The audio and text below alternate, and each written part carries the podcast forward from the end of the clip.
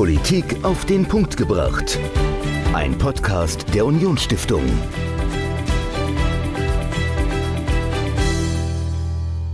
Hallo und herzlich willkommen zu einer neuen Folge Politik auf den Punkt gebracht. Ich bin Dominik und mir gegenüber steht ein waschechter Gründer, ein Startup-Unternehmer. Michael, du hast schon mal ein Unternehmen gegründet, richtig? Ich habe schon ein Unternehmen gegründet, aber das jetzt nicht hauptberuflich, sondern mit ein paar Freunden nebenher. Aber es waren schon zwei.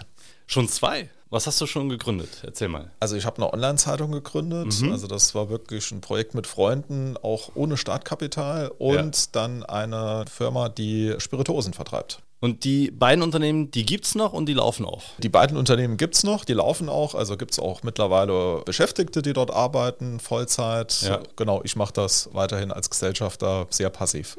Okay, ich meine, so diese Gespräche, die man so gerade so am Stammtisch hat, so, ey, lass doch mal hier machen und sowas. Von der Idee zur Umsetzung ist ja meist eine Riesenhürde. In den meisten Fällen bleibt es bei dem Gespräch, lass doch mal machen, aber keiner macht. Wie komme ich denn als junger Mensch, der eine coole, eine kreative Idee hat, dazu dann wirklich auch was zu machen? Was braucht es denn dafür eigentlich? Oder was hat es bei dir gebraucht? Also ganz einfach. Ich bin, glaube ich, jemand, der die Umsetzung liebt und mhm. ja, just do it. Also einfach machen. Also das erste Unternehmen haben wir tatsächlich auch in der Kneipe konzipiert. okay. Also da waren zwei Freunde von mir, sind mit einer Idee auf mich zugekommen. Ich hatte dann eine andere Idee und die fanden, dass die Idee besser war und dann haben wir es einfach umgesetzt. Wirklich mit null Startkapital. Also ich würde sagen, einfach machen und okay. nicht reden. Ihr hattet gar nichts, super demokratischer Prozess zur Idee hin, dann null Startkapital. Also ihr habt einfach so aus dem, was jeder so ein bisschen hatte, mit kostenlosen Mitteln angefangen. Ja, genau. Also wir haben unsere Kreativität eingebracht. Ja. Ich glaube, vielleicht haben wir 200, 300 Euro oder sowas okay, für, ja gut, aber es ist ja trotzdem für, Peanuts. ich weiß nicht, die Webseite zu bezahlen, ja. aber äh, wirklich Peanuts. Und ja, wir haben es einfach umgesetzt, einfach gemacht und es hat sich super entwickelt. Es ist ein kleines Medienunternehmen geworden, das sich immer noch am Markt behauptet dass so ein Unternehmen auch richtig durchstarten kann und man damit auch richtig, richtig viel Geld, auch hauptberuflich verdienen kann. Das hat dein heutiger Studiogast bewiesen. Wen hast du eingeladen? Worüber sprichst du mit ihm? Ja, ich habe Josef Brunner eingeladen. Er ist Startup-Unternehmer aus München, hat unglaublich Erfolgsgeschichte hingelegt, hat jetzt gerade einen Börsengang auf den Weg gebracht mit einem seiner Unternehmen und ich finde uns unwahrscheinlich inspirierender Gast. Also hört rein und lasst euch inspirieren. Also Josef Brunner und Michael, zwei Startup-Unternehmer im Gespräch über Startups, über das Gründen. Viel Spaß mit dem Interview. Heute bei mir im Podcast Josef Brunner. Herzlich willkommen, Josef. Ja, hallo Michael. Bin sehr froh, dass ich hier sein darf. Josef, stell dich doch einmal kurz unseren Hörerinnen und Hörern vor. Ja, ich bin Josef, Josef Brunner, Unternehmer im Herzen. Ich liebe das, habe vier Unternehmen selber machen dürfen, investiere wahnsinnig gern und viel, bin Mentor, Buchautor und ganz glücklich eigentlich damit. Ja, und wo kommst du her? Ich glaube, man hört es ein bisschen, ne? Hört man das an dem Zungenschlag? Ja? So ein bisschen hört man es. Ich bin gebürtiger Bayer, der jetzt ein gewisses Exil in der Schweiz gefunden hat, aber im Herzen bin ich und bleibe ich Bayer. Ja, sehr, sehr schön, dass du heute bei uns zu Gast bist. Und du bist ja Vollblutunternehmer. Und wie sah denn dein unternehmerischer Weg an? Wie hast du begonnen? Ja, blauäugig. blauäugig und pragmatisch und ein bisschen mit einem Schmerzimpuls. Meine Eltern hatten eine Bäckerei und die wurde von den Backshops getroffen. Das war also, heute würde man sagen, sie wurden wegdisruptiert und da wir in dieser Bäckerei, die wegdisruptiert wurde, auch gewohnt hatten, hat es quasi in die Obdachlosigkeit geführt, weil wir das Haus verloren hatten. Und das war dann quasi so mein Impuls, nicht Quantenmechanik zu studieren, das war immer mein großer Traum, sondern in das Unternehmertum zu springen. Und da habe ich dann meine Passion gefunden, ungeplanterweise. Und was war so dein erstes Unternehmen, das du gegründet hast? Das war IT Security, bevor es IT Security gab. Das war quasi Penetration Testing für Banken, auch in der Schweiz. Und da habe ich dann so ein bisschen meine Passion fürs Programmieren ausleben dürfen und war dann ja, natürlich total blauäugig und, und sehr jungfräulich, was das Kaufmännische betraf, aber habe da viel, viel Spaß darin gefunden. Und dann mit 18 konnte ich meinen Eltern ein neues Haus kaufen in München und das okay. ist bis heute, glaube ich, noch das emotionalste Ergebnis meiner unternehmerischen Reise. Also schon beeindruckend. Und äh, wie lange hast du dafür gebraucht? Also mit 18 das Haus gekauft und wann hast du dann losgelegt? Als mit 16, ja. Mit 16. Also zwei Jahre. Sehr, sehr spannendes Thema. Ja, was würdest du denn sagen, war denn bisher so dein spannendstes Projekt als Unternehmer? Also du hast ja gesagt, du hast ganz, ganz viel schon gemacht. Aber was war denn so das, wo du sagen würdest, das war wirklich gigantisch? Dieses eine Projekt gibt es nicht. Ne? Ich glaube, was Und das Wort gigantisch, glaube ich, würde ich auch gar nicht so benutzen. Aber ich sehe das, meine unternehmerische Reise als Gesamtprojekt und da hat sich auch viel geändert bei mir. Am, am, Anfang war natürlich ein großer ökonomischer Druck da. Obwohl ich immer Leidenschaft hatte für das, was ich gemacht habe, war das Geldverdienen am Anfang wichtig. Und das hat sich gedreht, weil ich gemerkt habe, dass Geld nichts bedeutet. Das ist, ändert mein Leben irgendwann nicht mehr. Und dann kam wesentlich mehr Passion und, und Antrieb und Verwirklichung und Freiheit mit dazu. Ich würde sagen, das Beeindruckendste für mich und wofür ich am dankbarsten bin, ist einfach die Reise, die ich da beschreiben und beschreiten darf und habe auch immer nach dem Vorsatz gelebt, auch beim Investieren nie auf ein Einzelziel zu optimieren, sondern immer auf die Reise zu optimieren. Ich hätte wahrscheinlich in jedem einzelnen Projekt ein bisschen mehr verdienen können, aber vielleicht hätte dann meine Gesamtreise sich anders gestaltet. Und da ich versucht habe, immer fair zu sein und gewisse Elastizität auch im Geben und Nehmen an den Tag zu legen, glaube ich, hat sich das unterm Strich gut ausbezahlt. Jetzt sind wir stehen geblieben. Du warst 18, hast ein Haus gekauft. Wie ging es denn dann weiter? Ja, dann habe ich mir ernsthaft überlegt, ob ich nicht doch das Abi noch mache, aber dann schon Blut geleckt und habe gesagt, dann machst du es dann nochmal weiter. Nochmal ein IT-Security-Unternehmen gemacht. Das wurde dann wieder relativ schnell gekauft und hab, dann war für mich klar, das ist meine Passion. Da bin ich jetzt gefangen. Habe bei diesem Verkauf im Speziellen beim zweiten Unternehmen meinen ersten Mentor kennengelernt, den Tom Noonan. Das ist ein Mensch, den keiner kennt. Für mich in der Retrospektive wahrscheinlich das größte Glück, diesen Menschen kennengelernt zu haben, weil ich glaube, dass die Menschen, die uns begleiten, die formen uns, unser Umfeld formt uns und er hat mich sehr auf das Thema Kultur eingeschworen und wie wichtig das ist, die richtige Firmenkultur zu haben. Und der Tom ist jetzt Mitte 60, wir investieren wahnsinnig viel zusammen.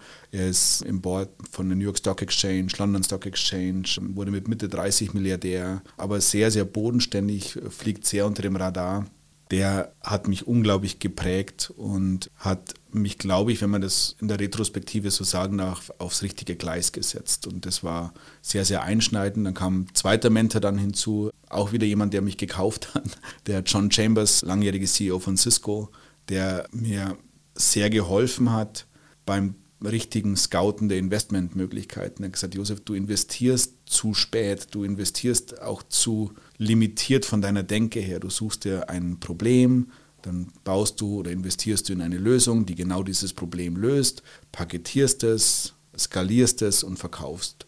Und er hat gesagt, versuch Markttransformationen zu erkennen, bevor die passieren. Und investier in diese Welle rein, dass wenn die Welle bricht, du der bist, der diesen Markt formt. Und das hat mich nochmal sehr, sehr stark verändert. Und dann der dritte ist der Henry Kravis, der Gründer von KKR oder auch Erfinder von Private Equity, der mich dann nochmal sehr, sehr stark auf der Private Equity Schiene an die Hand genommen hat und einer der bescheidensten Menschen ist, die ich kenne und mit 80 Jahren noch so ein Feuer in den Augen hat und so brennt und so leuchtet, dass ich hoffe, dass ich eine ähnlich lange, wahrscheinlich signifikant weniger erfolgreiche, aber ähnlich lange unternehmerische Reise vor mir haben darf.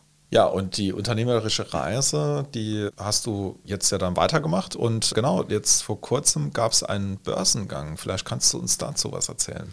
Ja, ich habe so für mich selbst beschlossen, dass ich, wenn das möglich ist, Unternehmen nicht mehr verkaufen mag. Weil ich glaube, dass man sich selbst Potenzial wegnimmt. Und die Kapitalmärkte sind sehr liberalisiert und gibt gute Zugänge und habe jetzt für meine Investmentphilosophie auch beschlossen, dass ich nicht mehr mich den Zwängen des Venture Capitals hingebe und nicht mehr in Phasen investiere, sondern ich möchte ein Partner für Unternehmen sein und möchte so viel Kapital, wie das Unternehmen braucht, bereitstellen, aber auch meine Expertise reinbringen. Und den Vorteil, den ich jetzt habe über meine glückliche Reise, die ich haben durfte, ist, dass ich genauso wie ein Venture Capitalist investieren kann, mhm. aber keine Zwänge habe, weil es mein Geld ist und ich kann mit meinem Geld tun und lassen, was ich will. Und ich muss auch keine künstlichen Blasen erzeugen. Ich kann also signifikant weniger Geld, wenn ich das möchte, in ein Unternehmen investieren mit demselben, mit derselben Substanz, die da generiert wird. Das heißt unterm Strich derselbe Wert und habe aber dann einen wesentlich größeren Wirkungsgrad des Geldes, weil ich ja mich kapitaleffizienter auf dieser Reise verhalten habe. Also habe ich quasi so für mich mit einem Anglizismus versehen gesagt, ich möchte Inception to IPO machen. Also alles von Pre-Company bis zum IPO und diese Reise komplett begleiten. wie du es richtigerweise beschrieben hast, haben wir mit zwei Freunden eigentlich das gemacht, einen Spec an die Börse gebracht. Das war vor zwei, drei Monaten. Vielleicht schon mal ganz kurz, Spec heißt? Als ein Special Acquisition Purpose Vehicle, also ein Börsenmantel, der kein operatives Geschäft hat, sondern ein strategisches Ziel, ein Unternehmen, das bestimmten Kriterien entspricht, zu finden, das zu übernehmen und über einen Aktientausch, wenn man das so beschreiben möchte, an die Börse zu bringen. Das haben wir also gemacht mit dem Fokus Nachhaltigkeit und haben jetzt ein Unternehmen gefunden. Das Unternehmen heißt Tado, ein Energiemanagement-Unternehmen aus München, die ich sehr, sehr lange kenne. Die Gründungsgeschichte ging gemeinschaftlich los, weil der Gründer von Tado war Analyst bei einer Investmentfirma, Target Partners, die in meine dritte Firma investiert haben. Okay. Und ich saß dann bei ihm bei einem Teller Penne Arabiata und dann hat er mir von seiner Idee erzählt. Von daher fühle ich mich so als indirekter, zumindest Impulsgeber dieser unternehmerischen Reise. Und es war vor zehn Jahren. Und als ich da mit dem Christian zusammensaß, hey, wir haben den Spec, haben wir dann relativ schnell identifiziert, dass es ein Unternehmen ist, das wir uns sehr ernsthaft anschauen sollten. Und ich bin dann wirklich froh, dass das Unternehmen dann das war, das wir uns auch ausgesucht haben. Und jetzt haben wir am Montag dieser Woche announced, dass wir uns vereinigen mit diesem Unternehmen und das Unternehmen an die Börse bringen werden. Und mit der Zielsetzung, langfristig dabei zu bleiben, das Unternehmen zu begleiten und daraus einen wirklichen globalen Champion zu bauen, der die Energiewende und die ganzen Herausforderungen, die kommen mit dem Schwenk weg von der fossilen Energieversorgung zu einer hochvolatilen Energieversorgung mit Erneuerbaren, maßgeblich auch mitdefinieren wird. Okay, spannendes Projekt. Also wird nicht langweilig. Mal, gerne mal anschauen. Und Jetzt kaufen. Also die Produkte. Ist das auch für einen Endanwender geeignet oder ist es jetzt eher so für Unternehmen, Unternehmenskunden? Also kann ich mir Produkte... das ist also absolut dafür gemacht, das selbst einzubauen zu Hause, spart in der Regel 22 Prozent bis 30 Prozent der Energiekosten, indem die Heizung intelligenter gesteuert wird. Tolles Produkt, Markt für Europa, einziges Produkt, das in den Apple Stores verkauft wird, Nummer eins bei Amazon. Ein wirklich tolles Produkt, das nicht nur Energie spart, sondern auch Spaß macht. Ich habe von dir ein Zitat gelesen in einem anderen Podcast im Cover. Also normalerweise liest man ja bei Podcasts jetzt nichts, mhm. sondern man hört es ja eher. Du hast gesagt, wir leben in einer neuen Gründerzeit. Also vielleicht kannst du uns das nochmal ein bisschen erläutern. Ja, ich glaube, dass die erste Gründerzeit, die nach dem Zweiten Weltkrieg war, wo wir angepackt haben und wo wir über viele, viele Jahre wahnsinnig viel Substanz gebaut haben, globale Hidden Champions auf die Beine gestellt haben und wirklich stolz sein können als Nation, was wir da geleistet haben. Und jetzt, glaube ich, haben wir die Möglichkeit, dass wir eine wahrscheinlich noch stärkere Möglichkeit und Chance haben, in eine zweite Gründerzeit zu gehen. Wir haben den Vorteil, dass Geld eine Commodity ist. Also Geld, es gibt keinen Mangel an Geld. Wenn ich eine Idee habe, egal was die kostet, im Energieumfeld kosten Sachen sehr schnell, sehr viel Geld, dann ist das überhaupt kein Problem mehr, dieses Geld zu bekommen. Gleichzeitig haben wir eine Demokratisierung von Wissen. Wir sind gebildet wie nie zuvor und wenn wir etwas nicht wissen, gibt es sehr, sehr viele Ressourcen, dieses Wissen sehr, sehr schnell zu akquirieren. Wir können sofort global skalieren. Wir haben nicht die Herausforderungen, die die ersten Gründer hatten. Wie komme ich denn über den Atlantik? Diese Fragestellung gibt es in der digitalen Welt nicht mehr. Und wir haben gleichzeitig einen kompletten Umbruch aller Wirtschaftszweige durch zwei große tektonische Platten, die Digitalisierung und Technologie zum einen und die Energiewende zum anderen. Und diese Komposition, wenn du so willst, an unterschiedlichen externen Einflüssen gibt uns einen Werkzeugkasten, mit dem wir neue, ganz, ganz große Unternehmen erschaffen können. Wenn wir das allerdings nicht tun, haben wir ein signifikantes Wohlstandsproblem, weil die Kehrseite der Medaille der ist, dass Bestands- und tradierte Unternehmen es in der Regel nicht schaffen, sich zu transformieren. Heißt in der Konsequenz, wenn wir keine neuen Unternehmen machen, die diese neuen Plätze, die jetzt entstehen, einnehmen, werden wir eine Wohlstandsverteilung haben, allerdings nicht mehr in der Disziplin, in der wir zurzeit sehr, sehr gut sind, domestische Binnenverteilung, sondern das Geld und der Wohlstand wird abfließen nach Asien und das sollte man verhindern. Wenn wir da jetzt vielleicht mal ein Beispiel machen. Wir haben jetzt ja Tesla als E-Automobilunternehmen, das ja auch jetzt in der Nähe von Berlin ein Werk baut. Also glaubst du dann eher nicht, dass VW es mit Tesla aufnehmen kann, sondern dass das dann eher vielleicht eine Neugründung bräuchte, eine deutsche? Oder wie kann man das dann einordnen? Also, dass, dass du es vielleicht noch mal ein bisschen erläuterst. Also, das finde ich eine unglaublich spannende Frage. Und ich glaube allerdings, dass ich schon die Frage anders gestellt hätte. Weil ich lese ja sehr, sehr oft, dass es absurd sei, wie Teslas Bewertung zustande kommt. Verglichen mit der Profitabilität und der Stückzahl anderer Autobauer, insbesondere der Deutschen. Für mich ist die Frage völlig falsch gestellt, weil für mich Tesla kein Autobauer ist. Tesla integriert sich vertikal in die Energieversorgung und war von Anfang an extrem klar in der Aussage, dass es darum geht, die Welt hin zur erneuerbaren Energie zu entwickeln. Und das Auto war das erste Produkt, das es Tesla ermöglicht hat, die Energiewende voranzubringen. Das zweite Produkt waren die Solarziegel auf den Dächern. Das dritte Produkt sind die Wallboxen. Tesla aus meiner Sicht, und ich habe mich da im Zuge des Taro-IPOs sehr, sehr stark damit beschäftigt. Ich glaube, dass wir als Taro gegen Tesla stehen, weil wir beide eine Energiemanagement-Plattform bauen wollen, die Struktur und ausgleichende Balance in die extreme Volatilität der Energieversorgung bringt und dem unglaublichen Energiehunger, der durch E-Mobility zum einen entsteht, durch die Wärmepumpen, die gesetzlich in den Markt reingedrückt werden. Ich sage nicht, dass das falsch ist. Mhm. Und zum Dritten durch die Digitalisierung und speziell durch das Blockchain-Mining haben wir einen absolut exponentiellen Energieverbrauch für die IT-Infrastruktur, den keiner auf dem Radar hat. Jetzt haben wir also extreme Volatilität, also quasi wenig und viel Energie auf der Energie Erzeugungsseite und steigenden Energiehunger auf der Energieverbrauchsseite. Was braucht man dazu? Spitzenlastverteilung. Wann kann man Spitzenlasten verteilen? Wenn man Kapazität hat, die man verteilen kann. Und deswegen steht aus meiner Sicht Tesla nicht gegen VW, sondern jemand, jetzt wir als, als ganz, ganz kleiner Challenger mit Tado stehen gegen Tesla. Wer schafft es, so viel Kapazität wie möglich zu akquirieren, um Stabilität in das Grid zu bringen? Und deswegen ist diese Frage von dir so spannend, weil wir volkswirtschaftlich viel zu unstrategisch denken ja, und mit Auto vergleichen. Aber es geht um Transformation von Märkten. Und deswegen ist es gefährlich, wenn wir keine strategische Weitsicht haben. Okay, das wird auf jeden Fall eine sehr, sehr spannende Zeit, um zu sehen, wie die deutsche Wirtschaft mit der Herausforderung umgeht. Wie schätzen du das ein? Du hast jetzt gesagt, Energiewende. Wir sind jetzt ja hier in unserem Studio in Saarbrücken. Wenn wir jetzt aus dem Fenster schauen, sehen wir schon Frankreich. Dort ist das Thema Energiewende jetzt nicht so präsent. Also die setzen noch auf Atomstrom als natürlich Übergangstechnologie, aber die haben jetzt nicht so die erneuerbaren Energien wie in Deutschland. Also nicht so in der Masse und auch nicht so das strategische Ziel, um zu sagen, wir wollen irgendwann komplett von erneuerbaren Energien unseren Strombedarf decken. Ist das jetzt eher eine deutsche Sache oder siehst du das weltweit? Äh, ich sehe das weltweit und ich sehe es unterschiedlich abgestuft. Die Energiewende betrifft ja nur zum gewissen Teil die Energieversorgung. Es betrifft ja im Endeffekt den kompletten Prozess des Konsumierens von Energie und geht ja eigentlich in der Logik zu Ende gedacht auch in die Kreislaufwirtschaft mit rein. Wegwerfgesellschaft gehört mhm. für mich eigentlich in die Energiewende, weil der Energieaufwand entsteht, wenn ich ein neues Plastikgehäuse erstelle, ist enorm. Und kreislaufwirtschaftliche Elemente helfen uns signifikant beim Ressourcensparen und beim Energiesparen.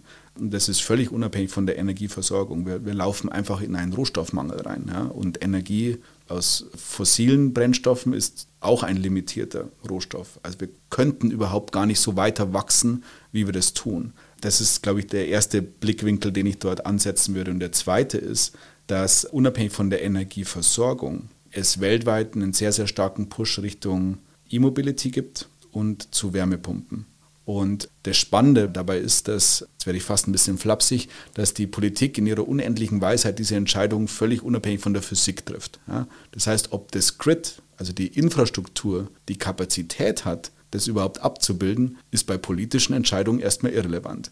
Jetzt wissen wir beide, dass es sehr, sehr schwierig ist, eine Infrastruktur auszutauschen. Und in Europa geht es uns ja vergleichsweise gut mit der elektrischen Infrastruktur in den USA ist das Thema Spitzenlastmanagement und Brownouts, also Ausfälle von, von ganzen ja, Küstenregionen, ein Thema, das an der Tagesordnung ist, wenn wieder ein Sturm kommt. Das heißt, wir haben überhaupt gar keine Resilienz in den Energienetzen. Und deswegen ist die Energieversorgung eigentlich für die Komplexität des Energiemanagements gar nicht so relevant, wie wir das immer denken. Themen wie Zwischenspeichern, Themen wie eine effiziente Übertragung, weniger Verlust bei der Übertragung, das intelligente Nutzen von Energie. 30 äh, Prozent der Energie, die wir haben, ist verschwendet. Das ist die größte Energiequelle, die wir weltweit haben. Licht aus, Heizung aus. äh, Klimaanlagen nicht laufen lassen. Und deswegen ist dieses Themenfeld so extrem groß und eigentlich entkoppelt von den Erneuerbaren sehr, sehr spannendes Thema. Energiewende wird uns auf jeden Fall begleiten. Ich bin gespannt. Jetzt braucht man ja, um so eine Wirtschaft umzubauen, um vielleicht auch den Wohlstand in den nächsten Jahrzehnten zu sichern, braucht man ja auch kluge Köpfe, innovative Köpfe, kreative Köpfe, die vielleicht neue Unternehmen gründen. Wie kann man dann aus deiner Sicht junge Menschen dazu motivieren, ein Unternehmen zu gründen? Alle Attribute, die du beschrieben hast, unterschreibe ich, würde sie aber ergänzen um einen weiteren, um Charakteristik und das ist, du brauchst Menschen, die machen. Und wir sind ja das Land der Dichter und Denker und ich glaube, wir sind gnadenlos überakademisiert. Denken also sehr, sehr viel und haben irgendwo vergessen, dass man auch anpacken und umsetzen muss. Und als jemand, der nicht sehr giftet ist, sagt der Amerikaner, ich hab, bin weder besonders intelligent noch habe ich andere großartige Merkmale, ich bin ziemlich zäh. Ja? Und ich gebe wahnsinnig ungern auf. Und das ist, glaube ich, ein ganz, ganz wichtiges Element der unternehmerischen Reise, mit dem man sehr viel fehlendes Talent wettmachen kann. Das ist vielleicht vergleichbar mit dem Sport. Mhm. Das größte Talent bringt relativ wenig, wenn du nicht trainierst. Genau, wenn du nicht trainierst und wenn du immer in den roten Bereich geht. Wenn, du machst nur dann Fortschritt, wenn es weh tut. Ja, das ist im Sport so und das ist oftmals im Unternehmertum auch so. Und deswegen glaube ich, brauchen wir Unternehmerteams, die sich selbst gegenseitig komplementieren. Du brauchst Innovation, das ist die Technizität, das ist die Forschung, das ist das Ingenieurwesen. Du brauchst Vertrieb, das ist etwas, wo wir Deutschen ganz schlecht drin sind. Du brauchst das Marktschreierische zum gewissen Grad, das Amerikanische. Und du brauchst dann jemanden, der das Schiff führt. Und da bin ich ein großer Freund des angloamerikanischen Ansatzes mit dem CEO. Also einer, der die Richtung vorgibt. Und diese Komposition, glaube ich, das ist so eine, eine Winning Combination. Und wenn wir die haben und mit dieser Kombination dieses unglaubliche tolle Forschernetzwerk, das wir haben, in nicht nur Innovationen, sondern dann in der nächsten Konsequenz in Produkte überführen und dann in skalierende Unternehmen überführen. Ich glaube, dann haben wir eine Ausgangsposition wie kaum ein anderer auf der Welt. Wenn jetzt jemand junges oder ein junger Mensch zu dir kommt und sagt, oh, ich finde kein Geld, was sagst du dem? Er muss nicht jung sein oder sie muss nicht jung sein. Ich glaube, dass Gründen unabhängig vom Alter ist. Wenn mir jemand sagt, er findet kein Geld, dann kann das sein, dass diejenigen an der falschen Stelle suchen. Es kann allerdings auch sein, dass die Idee, für die sie Geld suchen, einfach entweder eine andere Art der Finanzierung braucht. Also klassisch Venture Capital ist eigentlich ein brandbeschleunigendes Element. Und das ist nicht richtig. Also wenn ich eine Bäckerei aufmachen will, brauche ich kein Venture Capital weil die Venture Capital Logik da nicht funktioniert. Deswegen ist eine Bäckerei nicht schlecht. Sie braucht eine andere Finanzierungsquelle. Es kann also eine zweite Antwort darauf sein. Die dritte Antwort kann darauf sein, dass er vielleicht das falsche Geld gesucht hat, weil Geld nur dann wirklich in eine Skalierung überführt wird, wenn es begleitet wird von Expertise und von Ratschlägen, wie dieses Geld am effektivsten und am sinnvollsten eingesetzt wird. Also wie würde ich dieser jungen oder alten Person antworten, wird versuchen, die Idee zu verstehen, ob ein klares strategisches Zielbild da ist und dann eine andere Frage stellen. Und die Frage wäre, was brauchst du, um so schnell und so sicher wie möglich dieses strategische Zielbild zu erreichen. Und es hat organisatorische Elemente, welches Team, welche Organisationsform, Aufsichtsrat, Investoren, wie viel Geld, welcher Markt, welches Produkt. Ist das heute noch ein limitierender Faktor? Also gibt es genug Geld auf dem Markt, um es jetzt einfach mal platt zu sagen, oder zu wenig für Startup-Gründer? Ich glaube, die allgemeine Meinung ist, es gibt zu wenig Wachstumskapital. Aber ich bin ja grundsätzlich gegen die allgemeine Meinung und glaube, dass es viel zu viel Geld gibt. Es gibt, glaube ich, allgemein viel zu viele, wahrscheinlich alle Assetklassen, die extrem geleveraged sind. Also wie entstehen Venture Capital Investments? Du hast irgendeine Art von Substanz, ein Aktienvermögen, Renten, die du verwaltest oder großes Immobilienportfolio. Darauf nimmst du, weil du keine Negativzinsen zahlen willst, einen Kredit auf. Also du nimmst jetzt auf dein Immobilienportfolio 100 Millionen, 200 Millionen auf, zahlst du dafür 0% Zinsen oder ganz, ganz wenig auf jeden Fall wesentlich besser, als für dein Geld Negativzinsen zu zahlen. Das pumpst du in unterschiedliche Assetklassen, wiederum ein bisschen Immobilien, ein bisschen Kapitalmärkte, bisschen Venture Capital, bisschen Private Equity. Und das macht die ganze Welt. Und was passiert dadurch? Jede Assetklasse, die es im Markt gibt, hat wesentlich mehr Kapazität, als sie eigentlich vernünftig anlegen können.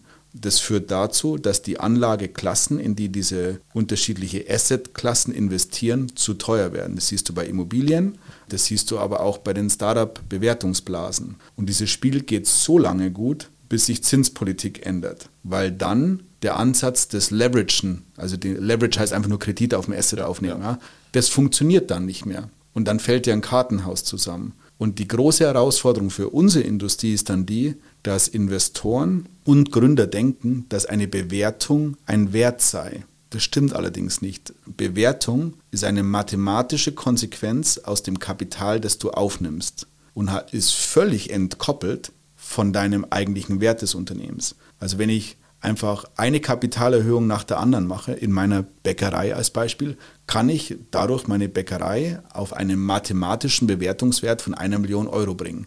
Das wird sie aber wahrscheinlich nicht wert sein. Das merke ich allerdings erst dann, wenn ich keinen Dummen mehr finde, der oben drüber auf diesem Kapitalstack neu investiert. Oder das merke ich, wenn ich in die Kapitalmärkte komme. Ja, vielleicht noch zum Abschluss. Du hast ein Buch geschrieben, Follow the Pain. Was kannst du uns dazu sagen? Dass es lesenswert ist? Auf jeden Fall, davon gehen wir aus. Da ist meine, meine Reise, meine unternehmerische Reise beschrieben mit der Zielsetzung, dass das Buch nicht, sich nicht um mich dreht. Ich habe, ich mentore wahnsinnig gerne und ich mag das so gerne, junge Menschen und auch Ältere zu unterstützen und sie an die Hand zu nehmen. Aber das, ich skaliere als Mensch leider nicht. Und deswegen ist Zeit immer ein limitierender Faktor. Und ich versuche das Mentoring dann auch vielleicht egoistischerweise auf das Portfolio, das ich habe, zu fokussieren, weil ich ja dort auch eine Verantwortung den Gründern gegenüber habe. Aber dennoch habe ich nach einem Weg gesucht, das, was ich gelernt habe und die Fehler, die ich gemacht habe und die Narben, die ich auf meinem Rücken habe, irgendwie einer breiteren Masse zur Verfügung zu stellen. Und das Buch ist der Versuch, diese Reise zu dokumentieren, allerdings mit der Zielsetzung, dass jeder sein eigenes Kung Fu davon ableitet. Also wir müssen aufhören, dass wir uns bestimmte Rollen aussuchen oder Role Models definieren und sagen, wie hat die denn oder er das in einer bestimmten Situation gemacht? Weil Entscheidungen immer kontextualisiert getroffen werden und auch immer aus einer eigenen Perspektive getroffen werden. Und wenn ich jetzt anders aufgestellt bin persönlich als eine andere Gründerin, dann treffe ich per se, ist, ist meine richtige Entscheidung wahrscheinlich ihre falsche. Und deswegen war es mir im Buch sehr, sehr wichtig, quasi Bausteine zu liefern, die einem dabei helfen, die für sein eigenes Universum richtige Antwort zu treffen. Und das ist der eine große Teil im Buch. Und der zweite Buch heißt Der Fall oder Pain, weil ich immer noch sehr, sehr stark von meinen eigenen Dämonen angetrieben wurde, die mich quasi damals in Beschlag genommen haben, als meine Eltern wegdisruptiert wurden und spricht so ein bisschen und dokumentiert die Reise ein bisschen, wie ich äh, die Dämonen vom Feind zu meinem Freund quasi transformiert habe und wie sie mich nicht mehr jagen, sondern wie ich sie eingespannt habe und wie sie mich jetzt ziehen. Also wir werden das Buch auf jeden Fall nochmal in Show Notes verlinken und wir werden es auch verlosen. Also schaut in den nächsten Tagen mal auf die Facebook- oder auf die Instagram-Seite der Union Stiftung und da gibt es für weitere Informationen zum Gewinnspiel. Und Josef, ich möchte mich recht herzlich bei dir für das spannende Gespräch bedanken. Ich freue mich sehr, dass du hier im Saarland gewesen bist und sage bis bald. Ciao. Dankeschön, ciao. Josef Brunner, Startup-Unternehmer, im Gespräch mit Michael zum Thema Startups gründen und wie man vom, ja, tatsächlich Tellerwäscher im Prinzip bis zum Millionär, Milliardär aufsteigen kann. Habt ihr denn schon mal ein Unternehmen gegründet? Schreibt uns doch mal, ob ihr auch schon mal ein Unternehmen selbst gegründet habt, wie erfolgreich ihr damit gewesen seid oder auch nicht. Also auch Scheitern gehört, glaube ich, zum Gründen dazu. Oder habt ihr zumindest mal die Idee gehabt zu gründen und wart ihr euch bislang noch nicht so sicher? Schreibt uns. podcast.unionstiftung.de, unsere E-Mail-Adresse podcast.unionstiftung.de. Schreibt uns, wir wollen gerne auch eure Geschichten hören. Und wir hören uns nächste Woche wieder mit einem etwas anderen Thema. Wir sprechen mit Professor Dr. Norbert Kersting von der Universität Münster zum Thema Digitalisierung und politische Beteiligung. Michael, wie ist es denn bei euch in Hasborn in der Gemeinde Tolai? Gibt es da digitale Mittel, mit denen man sich auch politisch aktiv beteiligen kann? Also es gibt jetzt keine Abstimmungstools, wo jetzt irgendwie der Ortsvorsteher oder der Gemeinderat irgendwas reinstellt und sagt, Leute, jetzt stimmt mal drüber ab, ob mhm. das Schwimmbad die Öffnungszeiten ändern soll oder sonst was. Also ich meine, dafür, das ist ja auch der Job der ja, Ratsmitglieder, aber ja. man fragt gerne nach der Meinung. Also das mhm. macht unser Ortsvorsteher sehr, sehr gut. Also es gibt eine Dorf-App, wo er Projekte vorstellt, wo er cool. sagt, hey Leute, habt ihr eine Idee oder bringt euch mal bei dem Projekt ein. Ja generell kann man sagen, da ich auf dem Land wohne oder auf dem Dorf wohne, da sind die Wege sehr, sehr kurz. Von daher geht das mit digitalen und analogen Formaten sehr, sehr schnell und gut. Und genau darüber sprechen wir in der nächsten Woche. Schaltet also nächsten Sonntag wieder ein. Wir freuen uns auf euch. Bis dahin, macht's gut. Ciao. Politik auf den Punkt gebracht. Ein Podcast der Unionsstiftung.